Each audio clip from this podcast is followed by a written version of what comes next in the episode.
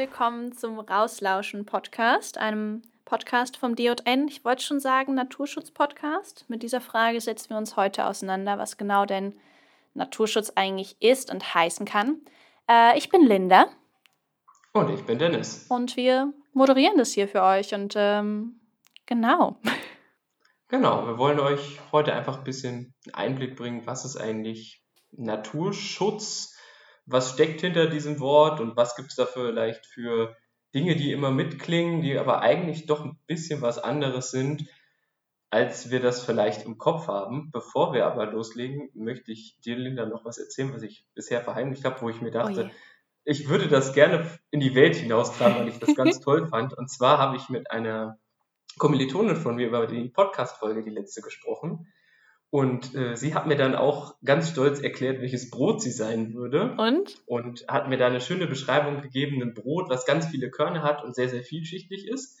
Aber was sie mir auch gesagt hat und was ich irgendwie seitdem sehr viel mit mir rumtrage, ist, sie fühlt sich auch manchmal wie ein Fladenbrot. So luftig, wabbelig im Kopf, irgendwie alles nicht so ganz klar. Und ich weiß nicht, ich finde es irgendwie, jeder sollte sich das bewusst machen, wenn es einem nicht so gut geht. Das ist einfach ein klassischer Fladenbrot-Moment.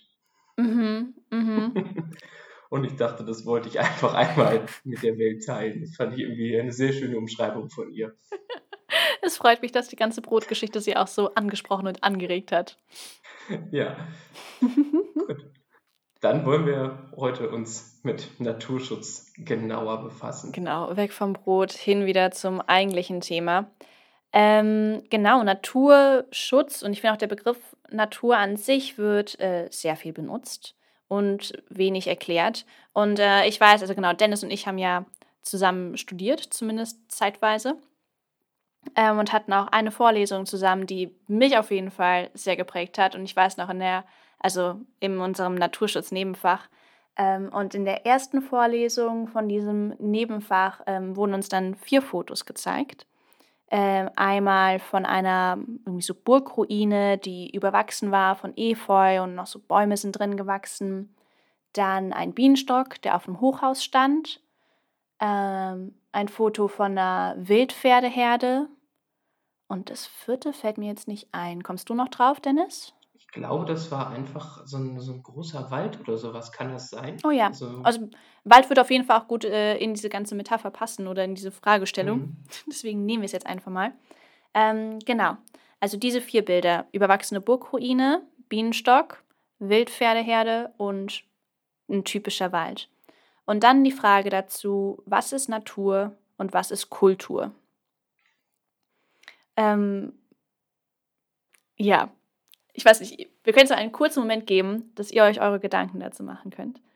Ich weiß halt, dass eben als ich dann angefangen habe, das zu studieren und dann auch in diese, also in diese Vorlesung reingegangen bin, war es so, ach ja, Naturschutz ist toll. Ich, also ist ja völlig klar, was Natur ist und ist ja auch völlig klar, was Naturschutz ist. Und dann wurden mir diese Bilder gezeigt und ich war kurz aufgeschmissen. Verständlich. Ja. Ja. Was sind deine Gedanken dazu, Dennis? Oh, ich weiß noch damals, äh, dass ich schon so ein bisschen vorgeprägt war durch ähm, andere Vorlesungen, die wir hatten. Aber ich glaube, das, was ich am ehesten mit Natur verbunden hatte, waren in dem Moment so der Wald, der halt noch am naturnähesten aussah. Und für mich war zum Beispiel klar, so diese, diese Ruinen, das ist was, was Kulturelles, das haben wir Menschen gespaut, das kommt quasi von uns. Ähm, ja, und auch der Bienenstock war für mich irgendwie sowas, was ich mit, mit Mensch assoziiert habe und wo ich gesagt habe, nee, das ist ja eigentlich auch irgendwie mehr so im Sinne von, dass wir Menschen nutzen das gerade und das ist ja dann nicht so ganz Natur, aber man kam schon sehr ins Stutzen. Wie war es denn bei dir? Ja, also ich kam auch ins Stutzen. Ich muss auch sagen, bei dem Bienenstock war es ähm, ähnlich einfach so vom Gefühl her, es hat sich nicht so natürlich angefühlt. Ähm, und ich glaube, ich glaub, diese Pferdeherde, da hätte ich auch das Gefühl gehabt, dass ich das gut Natur nennen kann. Ähm, aber ja, dann ist mir halt so bewusst geworden, es ist alles irgendwie mehr eine Gefühlsfrage bei mir scheinbar und keine feste Definition. Ähm, und dann auch halt in den Diskussionen, die wir dann in der Vorlesung hatten, war es halt eben so, es, es gibt keine klare, feste Definition. Und halt bei all diesen Bildern ist es irgendwie so ein Graubereich. Halt bei der Burgruine ist es offensichtlich, beim Bienenstock auch. Beim, äh, bei der Pferdeherde war es nicht so sehr. Äh, der Punkt da ist, dass es eigentlich gar keine Wildpferde so gibt. Ähm, nach meinem Wissensstand sind auch die meisten Wildpferdeherden heute oder vielleicht sogar alle ähm, halt irgendwann ausgewildert worden. Also ursprünglich Hauspferde sozusagen. Und auch bei dem Wald, die Wälder, die wir in Deutschland haben, sind quasi alle, bis auf einen geringen Prozentsatz, vom Menschen überprägt. Ähm, das heißt, ja, ich meine, es sind halt immer noch Pflanzen, es ist insofern immer noch Natur, aber es ist halt im Grunde gestaltete Natur. Also ja, wo liegt da die Grenze? Und da sind wir also nicht die Einzigen, die uns das Ganze fragen. Ähm, es gibt verschiedene Definitionen und Auffassungen zu den verschiedenen Spielweisen des Naturschutzes. Und man muss auf jeden Fall auch differenzieren und das wollen wir auch heute mit euch in dieser Folge machen ähm, dass Naturschutz nicht gleich Artenschutz ist, nicht gleich Biotopschutz, Prozessschutz, abiotischer Ressourcenschutz oder auch äh, Landschaftsschutz. Genau, das waren jetzt viele Begriffe auf einmal. ja, wir erklären jetzt jeden dann nochmal Stück für Stück. Das Ganze, also eine mögliche Definition wäre, dass man quasi all das, was du jetzt im Einzelnen vorgestellt hast, alles zusammenpackt und das so als gesamten Naturschutz irgendwie definiert. Mhm. Aber es ist wirklich schwierig, weil eben diese Abgrenzung an sich, was ist eigentlich Natur, schon unglaublich schwer ist. Aber zum Glück gibt es bei den einzelnen Kategorien dann doch noch ein bisschen genauere Definitionen.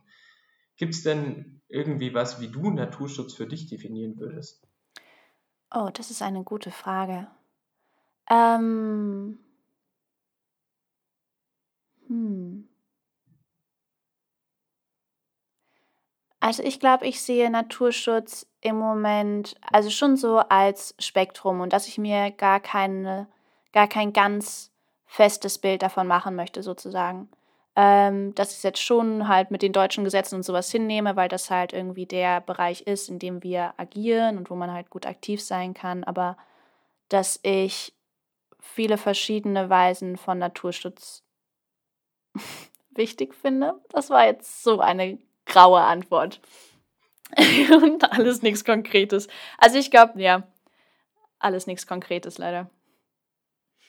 Ja, aber wo du gerade schon ansprichst, äh, für alle, die natürlich jetzt da eine ganz harte Definition und wissen wollen, okay, was ist denn das eigentlich, denen äh, hilft vielleicht am ehesten, wenn sie dieser Frage nachgehen wollen, das Bundesnaturschutzgesetz, also ein vom Bund erlassenes Gesetz, was eben zumindest rechtlich definiert, was denn eigentlich Naturschutz ist und was so da alles erlaubt und nicht erlaubt ist. Wenn es also irgendjemanden gibt, der da auf der Suche nach einer knallharten Antwort ist, würde ich wahrscheinlich das am ehesten empfehlen.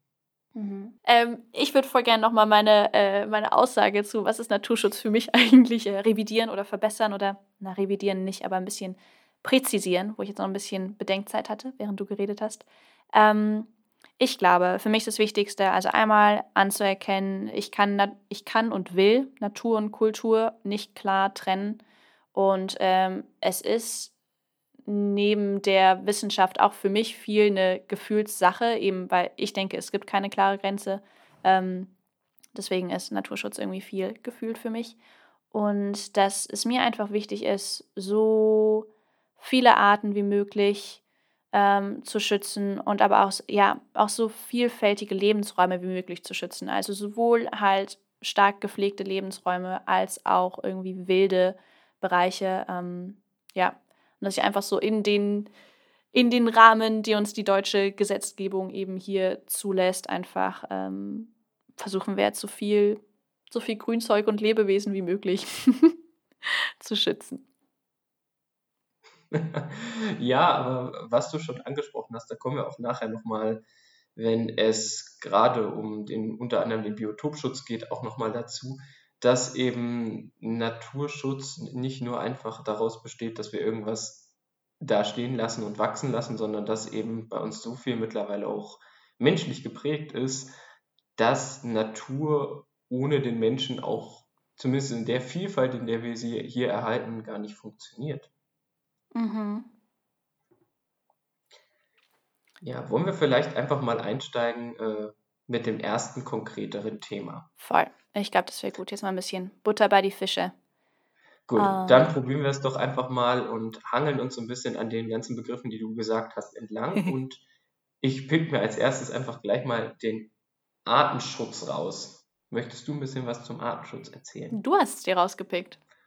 Gut, dann, also Artenschutz, äh, wie der Name schon sagt, konzentriert sich vor allen Dingen darauf, dass besondere Arten geschützt werden. Das sind meistens stark gefährdete Arten, die bei uns jetzt hier beispielsweise in Deutschland leben und der Artenschutz versucht dann, diese Tiere zunächst zu identifizieren. Das wird meistens gemacht, indem man verschiedenste Kartierungen durchführt. Das heißt, man versucht, so gut es geht, auf großer Fläche zu gucken, sind denn bestimmte Tierarten bei uns da? Wenn ja, in welcher Menge sind sie da? Oder sehen wir zum Beispiel, dass Tierarten immer mehr verschwinden, weil beispielsweise auch ihr Lebensraum immer geringer wird? Oder gibt es andere Gründe? Also wenn man so einen klassischen Bestandsabnahmetrend sieht, muss man sich ja Gedanken machen, so hey, was ist da los und wie können wir denn hier jetzt irgendwie helfen? Und das ist ein wichtiger Aspekt des Artenschutzes. Die besonders geschützten Tiere sind bei uns in den sogenannten roten Listen aufgelistet. Die kennt vielleicht jeder, der sich mit dem Thema geschützte oder seltene Arten schon mal beschäftigt hat. Da gibt es teilweise richtig dicke Bücher, in denen dann alle Arten aufgeführt sind, auch, auch in unterschiedliche Gefährdungsstufen unterteilt werden, sodass man dann sehr gut nachgucken kann, wenn man sich besonders für eine Tier- oder Pflanzenart interessiert, kann man sehr gut nachschlagen dort und kann schauen, hey, geht's der, ist diese Art gefährdet und wenn ja, wie stark ist sie denn eigentlich gefährdet? Und leider ist es bei uns so, dass da ziemlich viele Tier- und Pflanzenarten drinstehen und es gibt ein paar Gruppen, nenne ich es jetzt mal, die halt besonders gefährdet sind, gerade weil ihre Biotope immer mehr verschwinden. Das sind zum Beispiel viele Tier- und Pflanzenarten, die mit Gewässerbiotopen von sehr guter und wenig belasteter Gewässerqualität assoziiert sind. Also das, was man so als richtig sauberen Bach sich zum Beispiel vorstellt oder auch als richtig schön sauberen Teich, See, wie auch immer.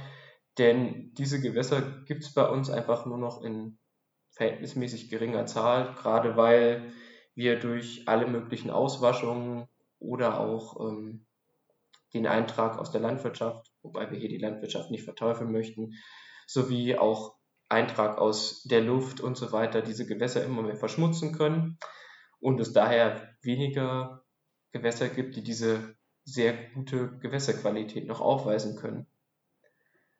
Gleiches Problem ist bei den Moosen und Flechten, weil Moose und Flechten sind zumindest bestimmte Arten. Es gibt auch Arten, die freuen sich sehr, wenn die Luft relativ dreckig ist. Denen geht es aber auch dementsprechend gut im Moment bei uns.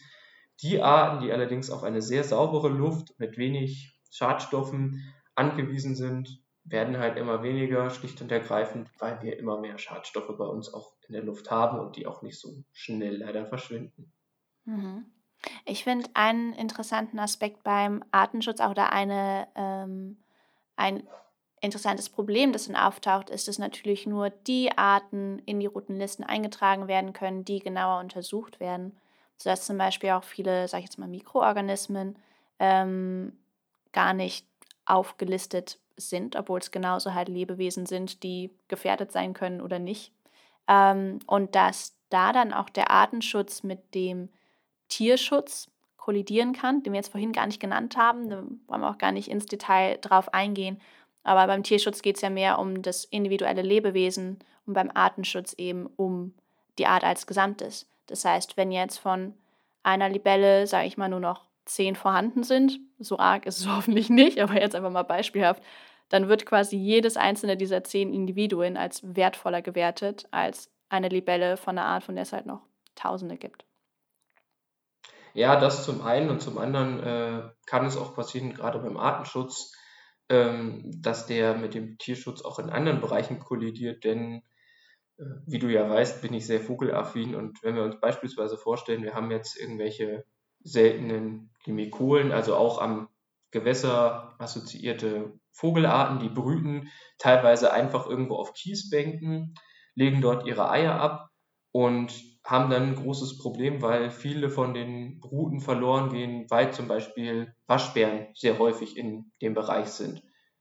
Dann kann es sein, dass quasi das Tierwohl des Waschbären in dem Moment hinter das Artwohl beispielsweise von irgendeinem Regenpfeifer gestellt wird und dieser Waschbär dann ganz massiv bejagt wird und eben sogar getötet wird dafür, dass man versucht, eine andere Art dort zu erhalten. Bei Waschbären haben wir natürlich jetzt nochmal einen Sonderfall, weil wir da einen äh, Neophyten äh, nicht Neophyten, einen Neobiont haben.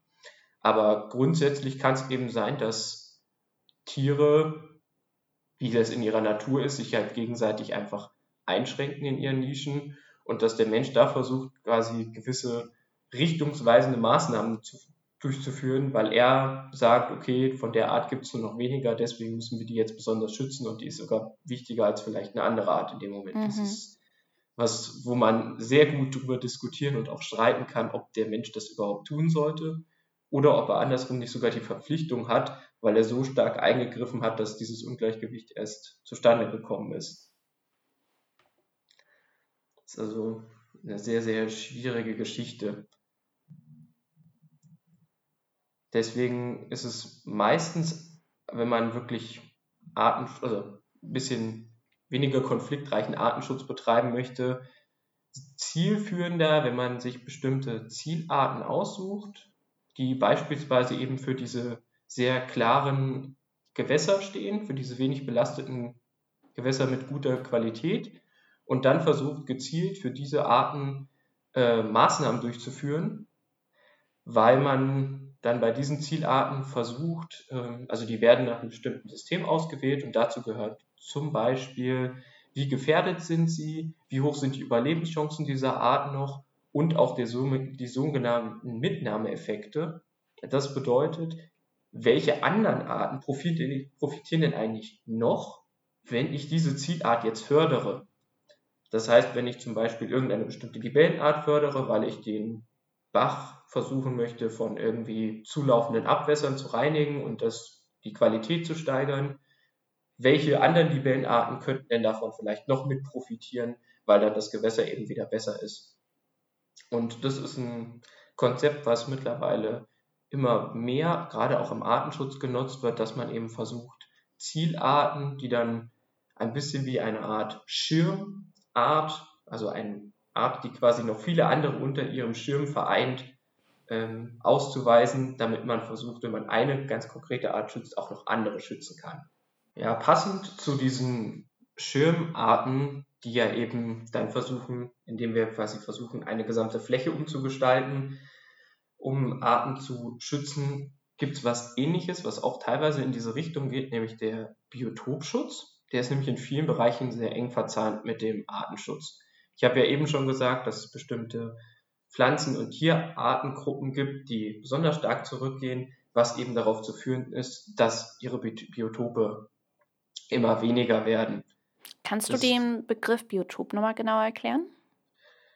Ähm, Biotop, bin mir jetzt nicht hundertprozentig sicher, ich habe jetzt leider keinen perfekten Artikel vor mir, aber ist letztendlich der Gesamtlebensraum, in dem verschiedenste Prozesse ablaufen. Das heißt, es sind diese ganz typischen Nahrungsnetze, die man vielleicht aus der Schule kennt, aber auch alle abiotischen Faktoren, wie zum Beispiel Lichteinfall, Wärme, die damit zusammenhängt, wie ist die Bodenbeschaffenheit und, und, und. All das macht quasi den, das Biotop, also den Lebens, die Lebensumgebung, wenn man so möchte, von Arten aus.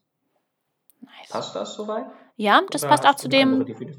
Nö, also ich meine, ich lese gerade noch den Wikipedia-Artikel, obwohl Wikipedia natürlich nicht die beste Quelle ist.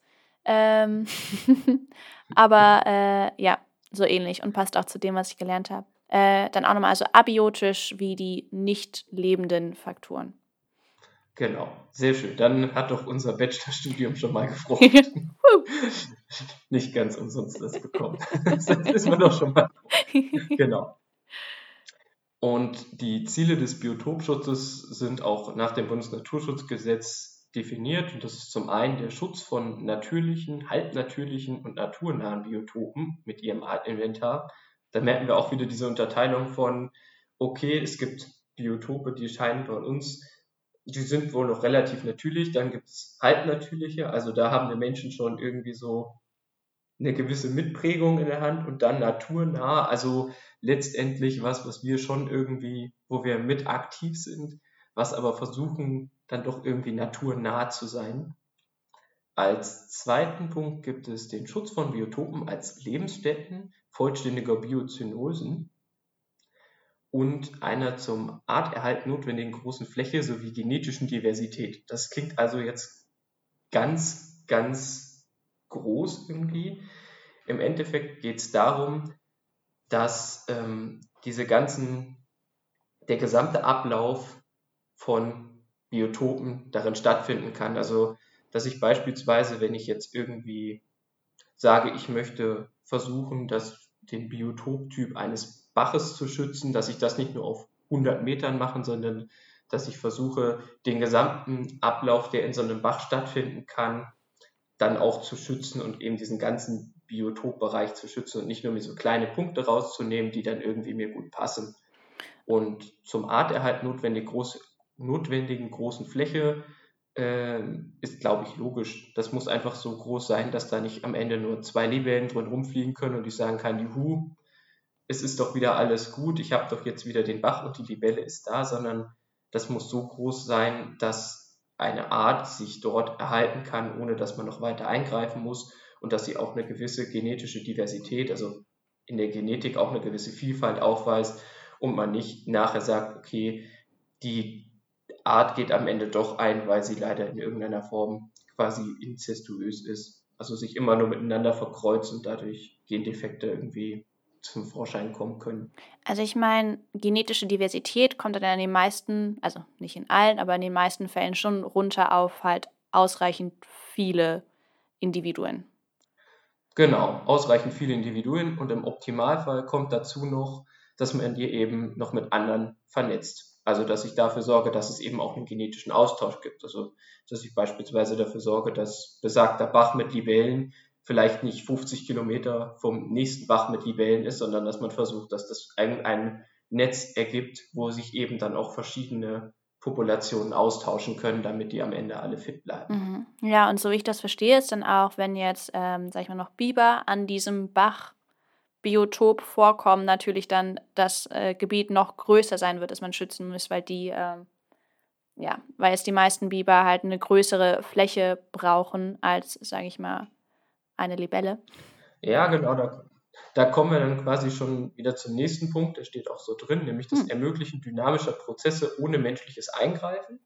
Das überlappt sich mit dem sogenannten Prozessschutz, den du uns ja dann nachher nochmal genauer erklären yes. möchtest. Deswegen gehe ich da jetzt gar nicht so viel weiter darauf ein.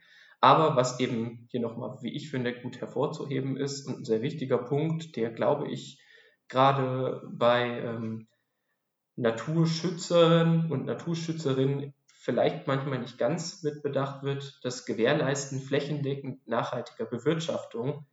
Das heißt, dass wir auch das Ganze in Teilen auf jeden Fall bewirtschaften müssen, denn nun mal viele unserer Biotope werden durch Bewirtschaftung erst richtig gut beziehungsweise richtig gut gepflegt. Wenn wir da beispielsweise überlegen, Streuobstwiesen sind ein total spannendes Biotop für viele verschiedene Tierarten, würden aber ohne den Menschen so gar nicht existieren.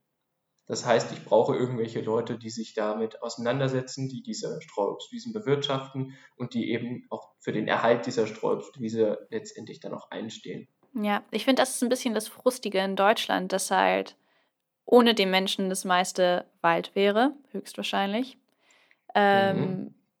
Ja, und dementsprechend halt super viele von den diversen, also äh, Lebensräumen mit halt sehr vielen verschiedenen Arten, äh, die wir in Deutschland haben, eben auf die Nutzung durch die Menschen zurückgehen und halt ohne, dass wir es weiter pflegen und auf irgendeine, also entweder halt bewirtschaften, dass tatsächlich auch noch damit halt irgendwie Gewinn gemacht wird, aber halt teilweise auch einfach gepflegt, um diesen Zustand zu erhalten, sage ich mal. Also teilweise einfach nur eine Wiese gemäht wird, damit es eben eine freie Wiese bleibt und nicht, weil man das Smartgut noch gut verwenden kann. Ähm, ja, dass das für den Naturschutz auf jeden Fall in Deutschland wichtig ist. Ja, also nur, also das ist ein wichtiger Teil, wie Biotopschutz umgesetzt werden kann und der zählt halt eben für sehr viele verschiedene Bereiche.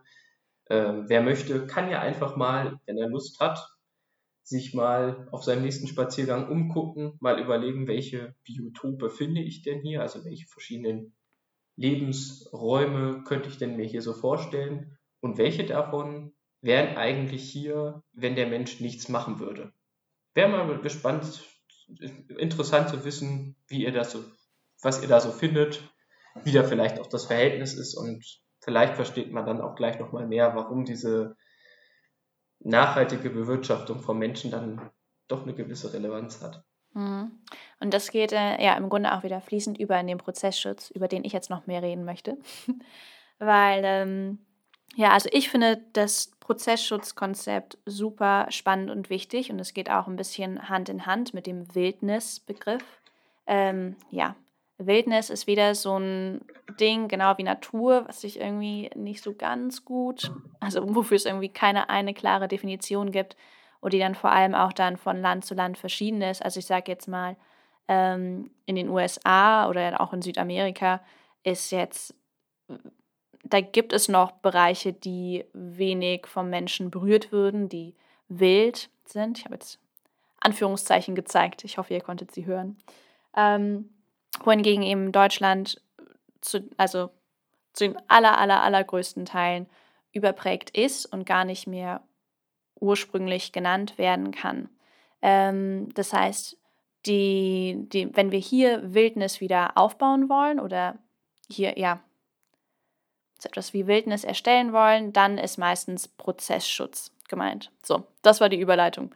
Und Prozessschutz ist der Schutz von natürlichen Prozessen, also dass man einfach, dass man natürliche Prozesse laufen lässt, ohne dass der Mensch eingreift. Ähm, bedeutet aber auch, dass gerade am Anfang, wenn man jetzt ein Gebiet zu einem Wildnisgebiet, sage ich mal, machen möchte, wie es häufig auch bei Nationalparken der Fall ist, ähm, gibt man teilweise der Wildnis noch so ein bisschen Starthilfe sozusagen, weil eben viele Prozesse äh, stark unterbrochen wurden, verändert wurden und es halt sehr, sehr sehr lange dauern würde, ähm, bis es von selbst wieder anlaufen würde. Also, ähm, was kann man als gutes Beispiel nehmen?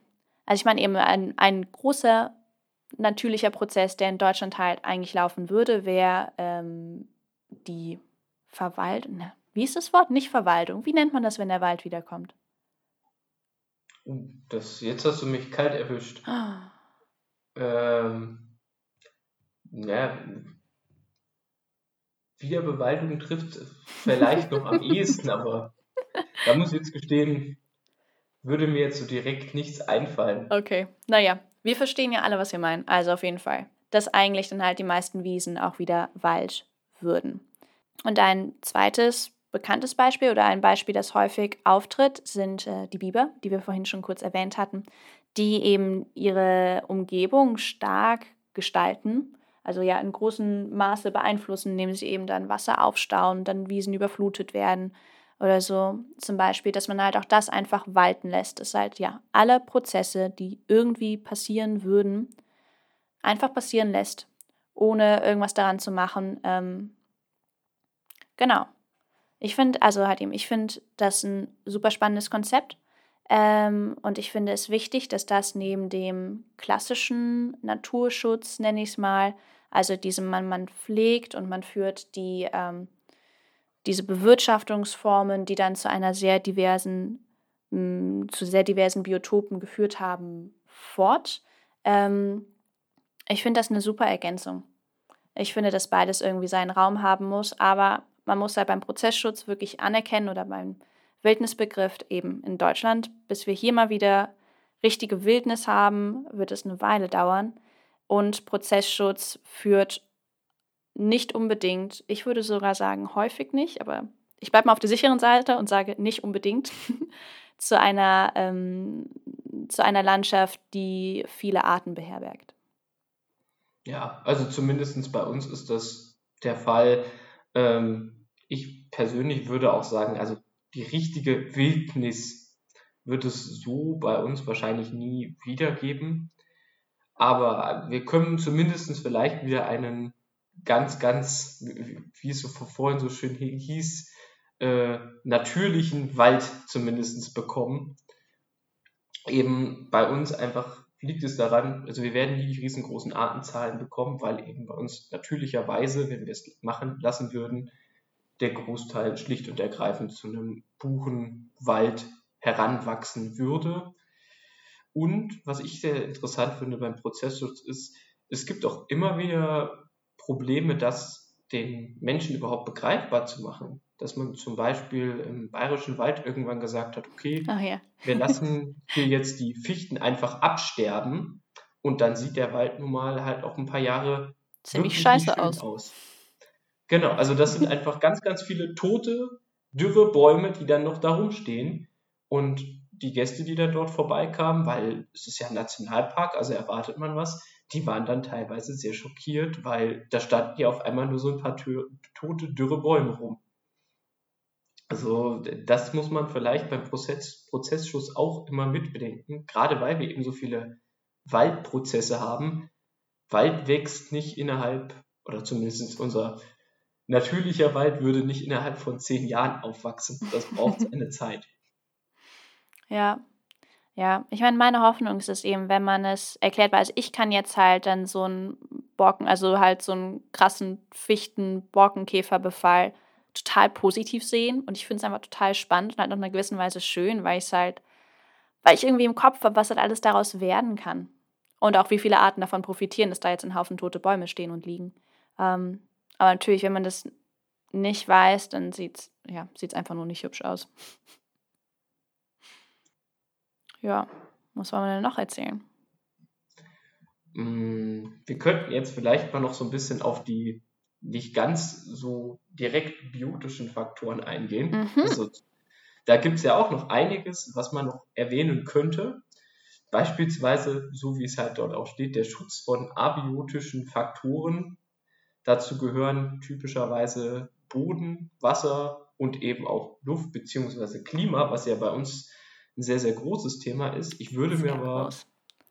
jetzt, da das Ganze so groß ist, erstmal vielleicht ein bisschen was Einfacheres und Kürzeres raussuchen, nämlich der Bodenschutz. was letztendlich wirklich genau das ist, wie es heißt, der Schutz des Bodens, des, von Flächenschutz und Erosionsschutz und die Rekultivierung sowie Renaturierung. Das heißt, es geht ein Stück weit darum, Erosionsschutz dafür zu sorgen, dass gerade an irgendwelchen Hängen nicht auf einmal der Hang runterkommt, das was man eben so als Erosion versteht, dass beispielsweise gerade in den alten Lagen nicht auf einmal große Lawinen ins Tal rasseln, aber auch Rekultivierung und Renaturierung, das heißt ein Stück weit in Anführungszeichen gesetztes totes Land wieder dazu zu bekommen, dass es eben wieder natürlicher wird, dass wir beispielsweise dafür sorgen, dass eben der Boden wieder eine ursprünglichere, natürlichere Ausgangsform hat und nicht durch zum Beispiel jahrelange Düngung oder einfach auch jahrelange Feldwirtschaft, wo dann einfach Nährstoffe dem Boden entzogen wurden, dass das man wieder versucht, ein Stück weit mehr zu renaturieren. Das wäre so das. Punkt des Bodenschutzes. Mhm. Relativ eng damit verwandt ist auch dann der Wasserschutz, wo es vor allen Dingen ähm, um den Schutz von Grund- und Oberflächenwasser sowie um den Schutz von Fließgewässern geht.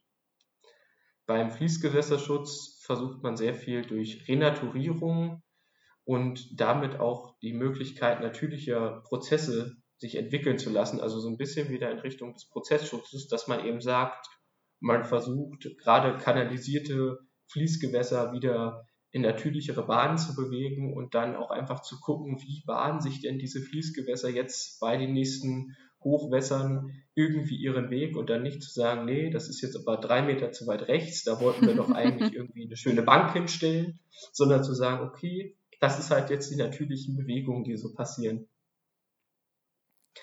Und neben den Fließgewässern gehört auch die Stillgewässer irgendwo dazu. Und da ist so mit der beste Schutz, dass man sagt, man versucht eine naturnahe Vegetation zum einen und zum anderen Uferbereiche vor Bebauung zu schützen, dass eben man versucht, relativ naturnahe Ufer zu haben und logischerweise irgendwo keine Einflüsse zu haben von, ich sage jetzt beispielsweise irgendwelchen Abwasserkanälen und ähnlichem, denn das bringt dem Stillgewässer nicht viel, das wäre nicht natürlich, sondern das einfach so gut es geht in Ruhe zu lassen und sich bewachsen zu lassen, wie es eben in der Natur so wäre. Und zu guter Letzt wahrscheinlich somit das Wichtigste auch für uns Menschen, nämlich der Grundwasserschutz. Wir alle trinken ja dann doch oder brauchen aus, für irgendwas meistens Leitungswasser, sei es jetzt zum Kochen, zum Trinken, zum Duschen oder was auch immer. Damit das Wasser eine gewisse Qualität hat, werden extra Wasserschutzgebiete ausgewiesen, wo man zum Beispiel weiß, dass sich dort viel Regenwasser sammelt und dort ins Grundwasser absickert. Das wird von Fachleuten gemacht und dann eben geschaut, okay, wo können wir dafür sorgen, dass diese Flächen auch wirklich geschützt sind, dass da keine Einträge irgendwie kommen, die uns nachher im Grundwasser Probleme machen. Und natürlich gehört dazu auch die nachhaltige Trinkwasserförderung, also sich zu überlegen, wie viel Wasser können wir überhaupt fördern, wo macht es Sinn, das zu fördern und wo ist es vielleicht völliger Blödsinn. Gut, und da möchte ich jetzt noch was zum Klimaschutz sagen. Ähm, genau, ein heißes Thema.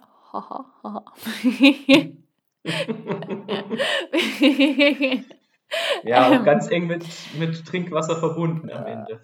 Ja, ja, das auch. Das ist echt noch so ein Ding. Ähm, genau, also ich, äh, ich sage es am Anfang, ich gehe ganz bewusst nicht tief in die Thematik ein, weil das ein Riesending ist und sehr politisch und nicht einfach und sehr aktuell und ja. Aber ähm, jetzt im, in diesem ganzen Naturschutz-Thema, in dem wir jetzt da drin sind, finde ich es wichtig zu sagen, eben Klimaschutz ist äh, was anderes als Naturschutz. Die können zusammenarbeiten, müssen es aber nicht. Wenn ich jetzt zum Beispiel, ähm, was ist ich, halt eine Streuobstwiese pflege, geht es dadurch nicht unbedingt dem Klima besser. Ähm, es geht aber natürlich äh, insofern Hand in Hand, als es dann zum Beispiel halt, also ich meine, Wälder zu schützen, hilft der Emissionsreduktion, Reduktion, na, Reduzierung kann man auch sagen. Ähm, oder halt generell, äh, dass halt nicht noch mehr Fläche versiegelt und verbaut wird. Das ist natürlich in beiderseitigem Interesse. Ähm, aber ja, Klimaschutz zählt halt nochmal auf, auf andere Sachen ab, vor allem auf Emissionsreduzierung und kann auch teilweise halt sehr technisch sein und sehr auf technischen Innovationen beruhen. Genau, also es kann durchaus auch passieren, im Sinne des Klimaschutzes wären ja beispielsweise regenerative Energien, die aber nicht unbedingt im Sinne des Natur- oder Artenschutzes oh, sein ja. müssen, weil irgendwo müssen diese Bauwerke nun mal stehen und dafür wird Fläche benötigt und es kann durchaus auch dazu sehr starken Konflikten kommen, wenn man gerade so, also eines der typischsten Beispiele wäre ja irgendwie die Windenergie und Vögel oder Fledermäuse, die dann durchaus an diesen Windrädern auch zu schaden oder versterben können. Also manchmal in gewissen Weisen läuft das natürlich irgendwo Hand in Hand, weil wenn wir am Ende ein riesiges Klimaproblem haben, dann kippt auch ein sehr großer Teil der hier vorhandenen natürlichen Dynamiken, was Klar. sich natürlich dann auch wieder auf alle anderen Bereiche auswirkt. Aber es kann eben auch sein, dass Klimaschutz gegen den Artenschutz entgegenlaufen kann in gewissen Bereichen. Mhm. Ja, es ist einfach alles kompliziert. Man muss immer so viel abwägen. Das ist, äh, ja. Ja, es ist nicht leicht. Darf, aber wir geben unser Bestes. Genau, und das ist ja das, was wir heute ein bisschen aufzeigen wollten. So, welche Vielfalt gibt es da eigentlich und was gibt es da für ganz viele Sachen? Heute vielleicht ein bisschen trockener war die Folge, wenn man das sich so alles anguckt, aber wir fanden es ganz, ganz wichtig, erstmal überhaupt klarzustellen, was gibt es denn da so für Dinge und wenn wir irgendwelche Worte benutzen, wofür stehen die eigentlich so überhaupt und wie sieht das Ganze aus? Genau.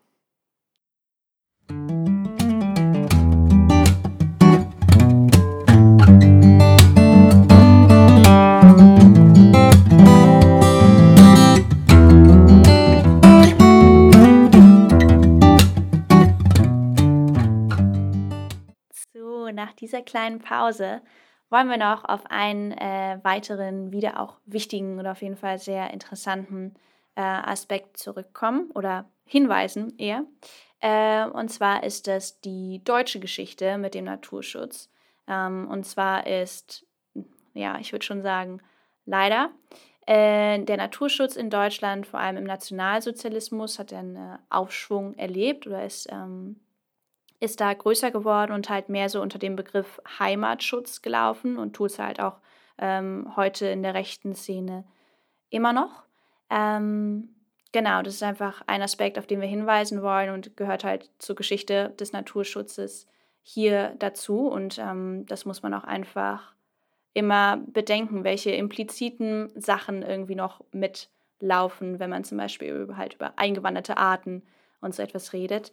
Äh, und um diesen Aspekt genauer zu beleuchten, hat Gesche, die auch Teil unseres DJN-Podcast-Team ist und äh, hinter dem Mikrofon sonst aktiv ist, uns einen kleinen Beitrag eingesprochen. Hallo ihr zwei. Ich habe mich ein bisschen mit Heimatschutz und Umweltschutz beschäftigt und wollte dazu ein ganz paar Sätze einmal kurz sagen. Weil ich glaube, dass wenn man wie viele von uns eher in so einem jungen, tendenziell eher linksorientierten Umfeld unterwegs ist, dann vergisst man das total leicht, dass Umweltschutz auch mit einem von rechten Ideologien geprägten Weltbild zu tun haben kann. Und dazu will ich einmal ganz kurz ein Zitat vorlesen. Das stammt von Martin Sellner. Das ist eine der Führungspersonen der identitären Bewegung Österreichs. Das hat er 2014 auf seinem Videoblog veröffentlicht bzw. gesagt. Und zwar, Umweltschutz ist extrem eng und ganz klar mit Heimatliebe verknüpft. Umweltschutz hat nichts, aber auch gar nichts mit Multikulti, Einwanderung und Globalisierung zu tun. Ich habe dabei direkt gedacht, äh, nein. Weil, also für mich ist ganz klar, dass Umweltschutz nichts ist, was nur zu Hause vor der eigenen Tür passieren sollte, sondern es ist total wichtig, dass wir uns darüber im Klaren sind, dass unsere Umweltprobleme global sind und deshalb auch globale Lösungen notwendig sind. Aber Martin Sellner greift in dem Zitat mehrere total problematische Dinge auf. Also zunächst ist das einmal die Verknüpfung von Heimat mit Umweltschutz. Und um diese Problematik dieser Verknüpfung zu verstehen, ähm, muss man mal schauen, wie die extrem rechte Umweltschutz definiert, weil das ist eine andere Definition als die, die vorhin schon im Podcast genannt wurde. Dabei geht es vor allem um das Bewahren einer Kulturlandschaft, die dem romantischen Bild eines bäuerlich geprägten Deutschlands entspricht. Das ist eine Definition, die habe ich von FAHN, das ist die Fachstelle Radikalisierungsprävention und Engagement im Naturschutz. Die hat sehr interessante Broschüren. Das verlinken wir euch auch unten unter der Podcast-Beschreibung. Und die haben dazu mehrere ja, ähm, Workshops und Vorträge, aber eben auch mehrere Publikationen, die sehr, sehr interessant sind. Genau, und dieses Bild von diesem romantischen, bäuerlichen Deutschland, das korreliert ja schon total stark mit diesem Heimatschutzbegriff. Da geht es ja auch darum, die vorhandene gewohnte Umgebung in ihrer bestehenden Form zu erhalten. Also ich glaube, wenn ihr da mal einmal kurz überlegt, so was, ähm, was ist Heimat für dich, denken wahrscheinlich viele an den Ort, wo sie aufgewachsen sind, wo ihre Eltern wohnen, wo sich wahrscheinlich auch nicht so viel verändert hat ähm, im Laufe der Jahre und wo man gerne zurückkommt, eben weil es sich nicht so viel verändert hat. Aber ähm, das darf natürlich nicht übertragen werden auf andere Dinge. Und aus diesem Grund wird auch von rechtsextremen Parteien und Gruppen die Schließung der Grenzen und das Ausweisen von hier lebenden Menschen, die eben nicht diesem völkischen Bild von Deutschen entsprechen, gefordert.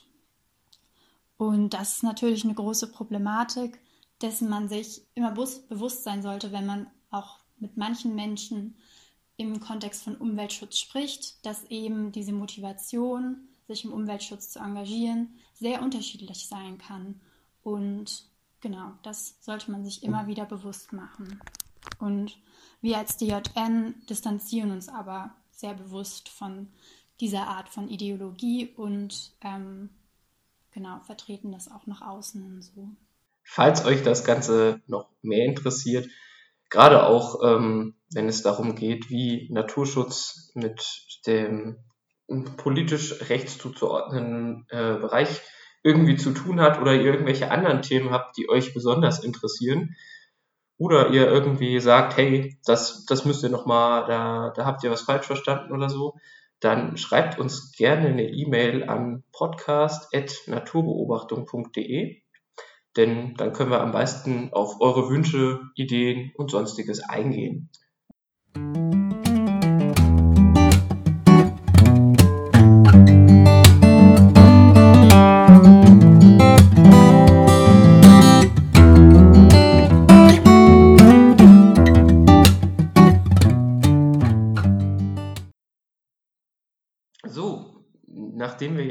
Quasi schon die erste Besonderheit hatten mit jemand anderem außer mir und Linda, den ihr heute gehört habt, gibt es jetzt gleich auch noch was zweites, was zweites Neues.